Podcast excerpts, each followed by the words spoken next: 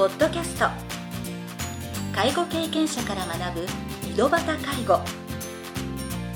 この番組では親の介護を乗り越えた方や実際に現在介護をしている方また医療や介護サービスを提供している事業所の方々をお招きしゲストの方々に介護をする中で学んだことなどをお伺いします。ナビゲーターはこれまでで500人以上の介護相談に対応してきた介護コーディネーターの山川仁でお送りします。それでは今回の番組をお楽しみください。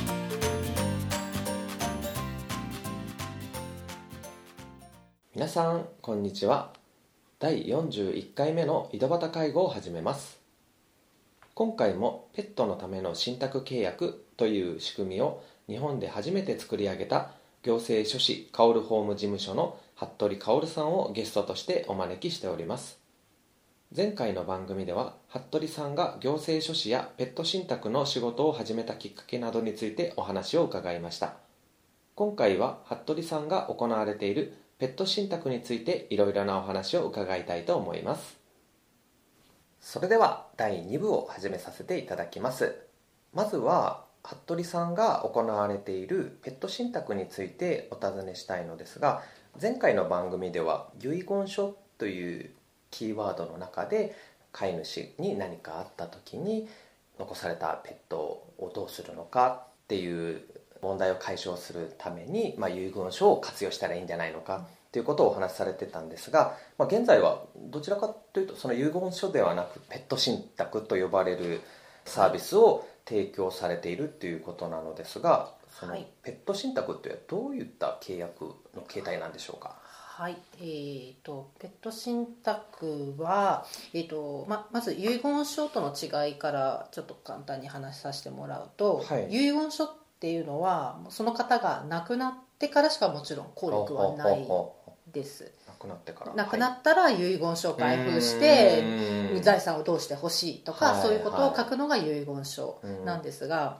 ペット信託は亡くなる以前もあの有効なので今は結構亡くならなくても高齢で、えー、体調を崩して、えー、入院されたりとかちょっと施設に入らないといけないはい、それでペットを飼えなくなるっていうケースの方が増えていて、遺言書だけではカバーができないくなってきてたんですね、でそれであればその信託契約っていうのを結んでもう飼い主さんに何かあったらペットと一緒に暮らせない何か事情があったらペットをあのちゃんと守れるような仕組みを作るためにはこの信託の方が適しているっていうことで今はこの信託契約を作る方がメインであのご相談はお受けしてるんですね。で実際に信託契約っていうのはどういうものかっていうと、あの飼い主さん、ペットを飼ってる飼い主さんと、信託契約なので契約をする相手が必要ではい、でその契約する相手っていうのが信頼できるどなたか信託契約なので、まあ、あの信じて託すって書くんですけど飼い主さんが、えー、大体ご家族ですね、はい、えー、お子さんだとかご兄弟とかと新ペット信託契約っていう契約を結びます。で、えーと、契約内容としては飼い主さんが万が一、ペットを飼えない時になった時はあらかじめ決めておいた新しい飼い主さんに私のペットをあの飼育をお願いしてください、でそのための飼育費はここの口座にあるのでその口座からその飼育費を払ってください。っていう信託契約を結ぶ、その契約結んでおけばあのタイムラグがなく、はい飼い主さんに何かあったら、もう契約した相手の人が管理をしている口座から飼育費を新しい飼い主さんに渡してペットのお世話もしてもらう、なのでお金の準備もできてるし、ペットの行き先も決まっている。ということで万が一いつ何かあっても安心できますよっていうので、今信託契約っていうのをお話をしている方が多いですね。じゃあどちらかというとペット信託の方が、まあ、有効ではあるけど遺言書の方がその方にとってはいいっていう場合もあったりするんですか？ありますというか、えっと、信託契約だけをしている人は実は少なくってペット信託契約も作って遺言書も作る。作ってる。あ両方。両方作るはあようにそれがあのす私は推奨しています。っていうのも、うんえー、とペット飼っていても、はい。ご家族が誰もいない人ってそういないんですよね,はいはい。ね仲が悪くても、うん。近くにいなくても、はい。やっぱご家天涯孤独の人って少なくて、で、まあ、ペットに全財産を残したいって言われる方もいらっしゃるんですけど、それで信託契約だけを作りたいっていうおっしゃるんですが、まあ、それだけだとやっぱりこうペットとお金は守れるけれども、はい。残された人、うん。人間のそのご家族というか、うん。やっぱりしこりが残ってやっぱり相続の揉め事になったり、うん。それが結局その信託をしたペットの方に、はい。あの影響を及ぼすってうんいうことが実際考えられるんですよね。うん。で、まあ、法律上でそういう遺留分の問題とかそういうちょっと今日はそんなに説明はしませんが、やっぱり法律上もちゃんとペットを守るためにはペットのための、えー、と仕組みとして残すお金とうん。引き受け先はうん。ペット信託契約で決めておいて、うん。それ以外の例えば住んでいるお家だとかは、はい。そのペットに渡せないので、うん。お家とそれ以外の何かこうちょっとお金銭だとか残したいものは遺言書の方でうん。人の家族の方にはい。残す。はい。っていうので2本立てでやるっていうのが一番いい形かなっていうふうに言ってますねじゃあまあどちらも大事なことどちらも大事でですね。はい。そもそもペット信託っていうのはその歴史的なところから話をね、お伺いすると実際にああったんですか？その。えっと日本ではななんだろうこのし私も実際知らなかったんですよ。知らなかった。そんなそんな法律ね 詳しいもともと詳しいわけじゃなくて、はい。でもその遺言書だとどうなんだろうって思い始めあた頃もからちょっとずつも調べたりもしてたんですけど、はい。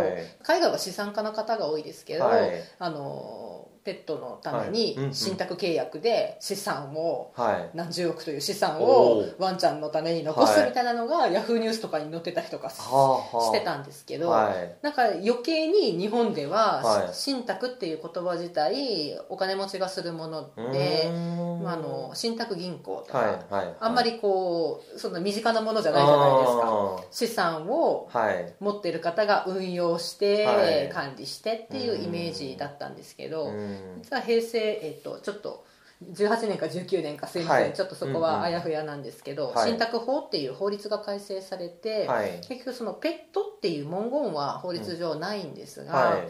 あのまあ、自分の大切なそういう財産うんを信頼できる人に託して、はい。まあ、自分が決めた、うん。なんだ目的はい。に沿ってその管理運用してもらえるよっていう法律が改正されたんですよね。うん。でそれを解釈してみると信頼できる人に自分が決めた目的、はい。なのでじ大切なペットをうん。安心してうん。ちゃんと天寿全うするまでうんお世話をしてほしい自分に何かあっても、うんっていう目的のためにお金をちゃんと管理してもらう契約をしてうんっていうのが信ペット信託契約に結びつくはいなっていうじゃあそこでまあ積極的に誰かがねやペット信託っていうのをまあ広めてたわけじゃないけど自らその法律の改正に基づいてはい。活用しよう活用しようと。という形で始めはい、た、始めたっていう感じですね。うんうん。まあねその中でもただやはりその服部さん自身はその問題解決のためにいろいろな情報を集めてたからその信託契約が結べるっていうことに、まあ、気がついたけどただやっぱりそれが一般の方になるとそもそもそんな解決策があるっていうのは、なかなか知らないと思うんですよ。うん。はい。ね、服部さんもさまざまな新聞だとかテレビとかでね、うん。取材を受けてるから、ね、そういうメディア関係の情報を見て、まあ、知るっていう人はいるとは思うんですけど、どうなんですかね？感覚値としてはまだまだほとんどの方が知らないなっていうのは。飼い主さんが飼い主さんが。ですよね2012年から始めて、はい。今年で7年になるんですけど、はい。だい広まぶペペットを飼ってる人はうん。うん。でもそれでもやっぱりそういうちょっとどうしようって思ったことがある方がやっぱりアンテナを張っててであーなんかベッド信託ってあるみたいねっていうのをちょっと知って頭の片隅に置いている。みたいな方が、まあ、増えてきたのかなとは思ってますね。だ問い合わせはすごくいただくようにはなってきてる年々年々増えてますね。はい。ね、以前携わってた動物病院とか専門学校とかでも、はい。まあ、知識として少しずつ提供するところも多くなってきてるんですかね、そういうものもあるんだよ多分専門学校で教えてることはまあないかなとは思うんですが、はい。動物病院さんではやっぱりそういうことに意識を持ってる獣医さんとかがあのうちの事務所のパンフレットを置かせてって言って置いてくださったりとか、はい。やっぱりこう飼い主さんとの診察の中でやっぱりそういう話って今でもやっぱり出るらしいんですよ、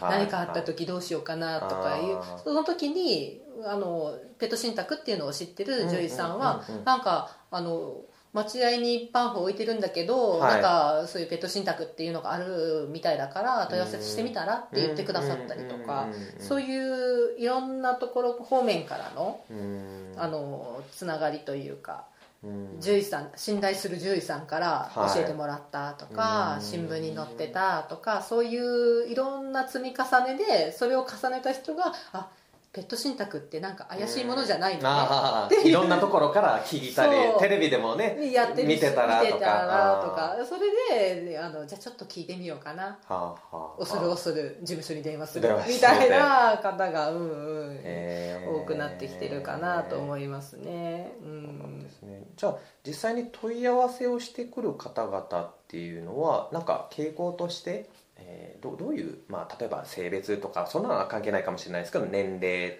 はい層とか、うんうん家族構成とか、はいはい。家族構成でいうともう独身のは40代のお一人暮らしの方かこうあのもう60代のお子さんがいないご夫婦とか、はいもうお子さんが巣立ってしまったご夫婦、うーん。2人暮らしとか、はい配偶者の方が亡くなってお一人でペットを飼ってらっしゃる方とか、はい。なのでまあ一人暮らしの方か夫婦2人の方っていうのがやっぱり圧倒的に多いですね。多い。あじゃあ逆にね、まあ、20代30代の人がねなんかそこまで考えないですよね。自分がの身に何かあったとか。い、そうですね。本当うん。だしそういう方から30代の方から問い合わせはたまにあるんですが、はい。はあの実家で親が飼ってる、ああそれで自分事じゃないけど、うん。お自分は飼えないしなんはか何かあった時困るからなんかそういうのを教えてあげてみたいな、うん親に教えてくださいみたいな。そのパターンってあんまり親御さんはそんなに心配してないっていうか子供さん以上に当然ね 順番的には。ですです。親御さんは子供さんいるからうん何かあったら子供にお願いすると思ってるんですけど はいはい。子供からするといやいや無理無理ってでいやちょっと自分は無理だからちょっとここに連絡してよ。っていうのがそんなに多くはないですが、はい。たまにお子さんからのそういうご連絡はいただきますね。あやっぱりお親御さんは何とかしてくれるだろうってなんとなく勝手に想像してる。そう。だからもうな、うん、多分とかおそらくとか皆さんおっしゃるんですけど、はい。子供がいるから大丈夫とかん。言われるけどいやいや違いますよってだからはい。皆さんに言います。なのでうん。ねお子さんにもお子さんの家庭があり環境がありうん。買ってあげたいけど買えない方もたくさんいらっしゃるしうん。買いたくてもやっぱり、ね、ペットを一匹育てるのは本当にお金ちゃんとお世話をするってなると費用もかかるのでうん。ちょっと金銭的にそんな余裕ないからうちはい子供も小さいのにとかうん。いうことになるといやいや犬猫までは無理ですっうん。てなってしまうのでじゃあまあお子さんにじゃあ金銭的に余裕があれば買ってもらえるんであればうん。ちゃんとそういう準備をしとけばいい話ではい。なのでこう思ってるだけでこう言わないっていうのがやっぱり問題かなって、そうですよね。ね、何かあったら多分大丈夫とか。まあうん今ね何かあったらって思いたくないっていう感情もあるじゃないですか。そうそうそう。だからかうんとりあえず言うんですよね、まあ、何かあっても子供がいるから大丈夫なのでうちは大丈夫ですみたいな。あって思いますよ。ねーそんなの予想できないからですうん。ね基本的に。うん今日元気でもね明日元気であるっていうねねあの保証はない。ので。うん。なのでやっぱ年齢そうで言うとやっぱり40代から60代70代の方から問い合わせはあるんですけど、はい。まあペット信託とかを考える方はもうペット飼ってる方全員だと思って私は思ってるので、はいはい。年齢に関係なくいつ何があるかってわからないので私も30代ですけど自分のそういう信託契約とか遺言ももちろん作ってますし、はいね、今日帰りに交通事故に遭うかもしれないしそうなったらうちの犬猫はどうなるんだそうですよね。って思ったら、うんはい。やっぱり作っとかないと安心できないなって。なのでそれは年齢関係ないですよとはお話はしますけどね。ちなみにはい、もう体調が悪くなってうん明らかに。もう買えないってなって緊急的に連はい絡して来られる方とかもいるんですか？いらっしゃいます。そので連絡はあのカフェガッほトう。猫カフェを始めてすごく増えてもう施設入らないといけないから、はいもう猫飼えなくてはい。引き取ってくださいとか、はいはい。連絡は本人とお子さんと半々ぐらいですね、はいはいはい。もう本人具合悪いので。そうですよね。でお子さんがうん親飼ってたペあの猫のはい。がうん家にいて困ってるからはいはい。引き取ってとかいう電話は本当毎日本当に毎日毎日？へえもういろんな手段でかかってきます。電話鳴らない時はメールで来たり。あもう普通もうね電話がねなら取らなかったらなんだって思う人もいるじゃないですか。はい。はい。じゃなくてもうつながるまで連絡。連絡いろんな手段で言ってこられる方がいて。なのでそういうね当てにしてたお子さんも飼えないっていうのが本当にその通りだなってうん。私は身をもってはい感じるし。はい。うんもうねその保護猫カフェうちの猫カフェがダメだったら保健所連れてくよってはい。いうお子さんはたくさんいらっしゃいますのであー。ただ親御さんは多分お子さんがそんなことを言うと思ってないはずなのでねえ。大丈夫だよって子供が言ってくれると思ってるから安心してたから何もしなかったっていうこと何もしなかったですもん。のに結局ね大切なにしてたワンワンちゃん猫ちゃんは子供さんに飼ってもらえずにはい。保健所。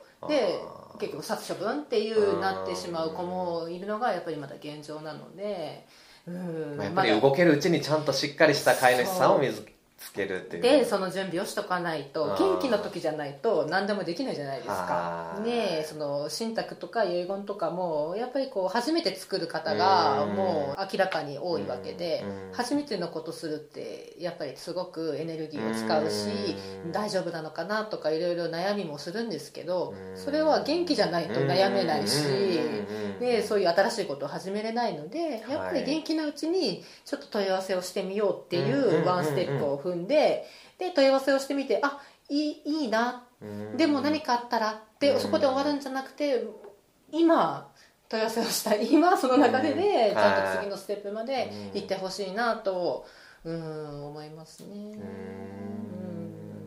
自分が行っている介護相談もそうですけど、はい。最初の一歩のね電話がね、あのすごくハードルが高いんだろうなって感じるんですけど、まあ、その中で特にそのその信託契約って一はい。般の方は、なかなかそういう契約を結ぶっていう機会がないから、どれぐらい費用がかかるのかっていうそこがなんか、想像できない不安から、うん。なんかね連絡したらそういうことはないけどなんかいや無理やり契約させるとか させられるんじゃないのかっていうふうになんかうまい具合に話を丸め込まれて、うんうん。っていうふうに、まあ、そういうことも余計なことも考えてしまって、ね。うん。まあその一歩が踏み出せない方もいらっしゃると思うんですけど、うん。実際そのいろいろ契約の種類にもよると思うんですけどはい。そのペット信託契約自体には、うん。そのと一般的にどれぐらいの費用がかかるっていうふうにそうですね。信託契約を作る費用、まあ、その信託契約っていう書類を作るのに大体、まあ基本15万はい。あ15万円。はい。円が、えー、と大体基本かなと思ってます。はい。でまああとはまあその飼い主さんうん。の状況とか、住んでいるお家うもん。売ってうん。お金に変えてうん。それを飼育費に回したいっていう方もとかいろんなケースがあるのでそうなるとまたね費用が変わってくるんですが大はい。体15万円ぐらい。うん。でその仕組みを作るっていう感じですね、で一個一個こう内容が異なってくるのでうん。信託契約書っていうのをそのせんあの方に合ったものを作ってっていう。でその中にまあその飼い主さん新しい飼い主さんがいないわっていう方は探してくださいとか言われるので。じゃあこういうとこがあるので一回見学行かれてみてくださいってそのロケンホームさんとかあのいろんな施設さんですね、はい、そういうのも込み込みっていう感じですね。で誰にどういうふうに残すかお金はどういうふうに渡していくかみたいなのを全部お話をした中で、それをまとめて1個の契約書を作るっていうのが大体15万円ぐらいかなっていう感じです。まあ、今の飼い主さんだけで完結する内容じゃないからいろいろなその新しい飼い主さんとかともやっぱり話を詰めていかないといけないっていうのがあって、まあ、そういう金額がかかってくる、そうですねということですよね。はい。ね、費用については、まあ、その一つの契約で、まあ、15万円程度っていうのが目安ということだったんですが、はい、ね、今ではその服部さんだけではなくて、まあ、全国で考えるとペット信託っていう契約を、はい、あの支援する方、は、まあ、いらっしゃるとは思うんですけど、ね。はい、まあ、その中で関東の方にいるからっていうことでなかなかねその服部さんにはお願いできないとかっていう方もいらっしゃるとは思うんですが、はい、その行政書士の方とお願いする中でまあその本当にこの方でいいのか っていうふうに、まああのまあ、見極めるときに、まあ、注意しなければならないこと、まあ、基本的にはちゃんと皆さんやってくださるとは思うんですけど中にはちょっとねその契約内容が全然その本人の意向に沿ってなくて結果的に自分が体調を崩した時にそのペットの新しい飼い主さんとのやり取りがうまくいかなかったとか、はい、っていうこともあの、うん、そういう時って自分が動けない時なんでそ、の時に困ってもしょうがないじゃないですか、うん。はい、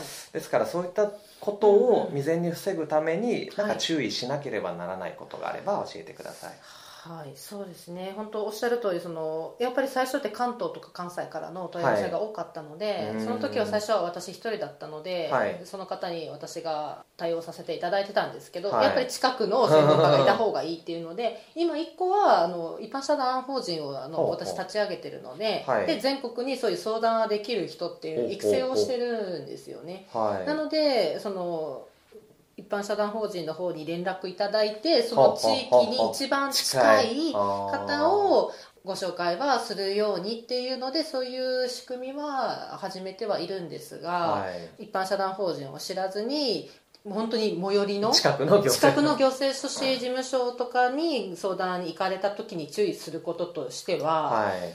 うん、やっぱりペット信託なので、はい、ペットのことを知らないと始まらないんですよね。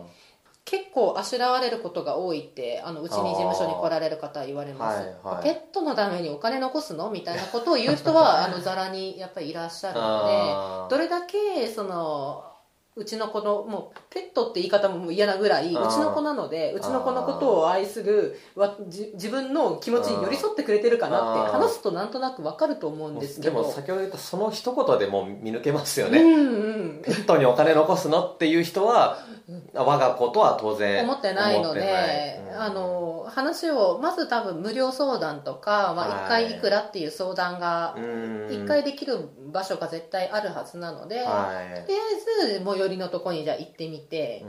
話をしてみると。でそこですごく親身になってくださる方がいればその方詳しくなくても絶対勉強して信託の提案をしてくださるぐらいの方ならいいし、あの信託をちょっとかじってる今専門家ってすごくいるんですよ、はい、たくさん。でその中の一つがペットだって思ってる方もいるのでそういう方は多分ペットが犬でも猫でもウサギでも鳥でも何でも別にどうでもいいと思ってる。とあの新しいその引き受け先となる飼い主さんの探し方も知らないし、あの適当に一番近い老犬ホームみたいなのがあるから じゃあそこにしますか？みたいな感じを言われるとダメだと思うし、やっぱりあとは自分が話す感覚が一番なんだろうなとは思いますけど。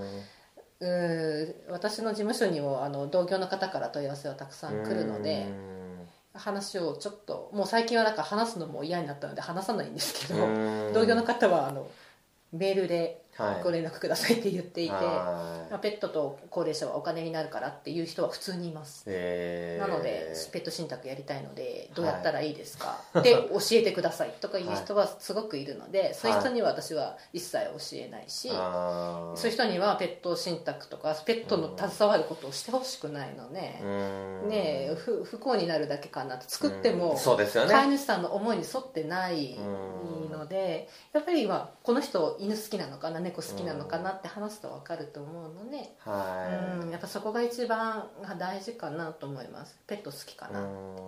まあ本当ペットが大好きで、うん。まあそのペットのことでお困りの方にうん。何か役立てればと思っている人がその一般社団法人えっとファミリーアニマル支援協会っていうんですが、い。そこにはいます、まあ、実際にあー。うちの何人ぐらいいらっしゃるんですか今？今でも20名ぐらいですかね。実際にもう自分も飼っててとか、はい。昔飼っててそういうことがあったとか、はい。やっぱりこう自分が経験したりとか周りにそういう人がいたからどうにかそういう人をうんなんかあの安心できるようにしたいって言っうん。て活動してるのがうちのフファミリーアニマル支援協会に入ってる会員さんですね、はいはい。なのでそういう人だったら私はもうあこの地区だったらこの人いるからって紹介できるんですけど、そうじゃねない人。やっぱり責任持って紹介する方だからやっぱり協会に、ね、所属されてる方だったら、うん。もう要はそのペット信託のことを、まあ、服部さんが、ままあ、あ教教えてまあ、人間性とかもちゃんとねあの把握した上で登録してもらってるっていうことなそうのでですね。であこの人犬飼ってるんだな。犬だったらこの人がいいなとかなんとなく私は思ってるので、はいはいただそれでこうご紹介とかは今はその近くだったらさせてもらってますけど。そうですね。うんやっぱりその同じねペットの問題でもねワンちゃんなのかそれとも猫ちゃんそれとあとまあと鳥だったりするっていいうこと。っぱいいますから。はあ、うん、鳥も最近多いです。あ本当ですか。はい、鳥もあのとても長く生きる子もいるのであー。50年とか、お50年も。全然私たちね。じゃあい自分がね今から今40はい。なんで、はい。はい。きゅ90歳まで。なるまで。もう本当犬猫はね今はい。平均寿命16歳とかなので、はい。長生きして二十何年とか生きてくれますけどうん。もうその倍以上うん大きな、ね、いろんな種類の鳥いますけどはい。鳥さんを飼ってる方は、はい。もうそれこそこういう契約とか、はい。次のことも考えとかないとなかなか一緒に安心して暮らせないなっていうのはうん。うん思いますよね。うん。なので鳥さんも増えてます最あ近ー。うん。私は詳しくないのであの 違う方にお願いします。教会の方にいらっしゃあの鳥あの飼ってるはいないけど鳥のことをちょっと知ってるっていう人はいるのではい。そういう人にちょっと聞いてじゃあはい。相談お願いできますかって言ったりはしますね。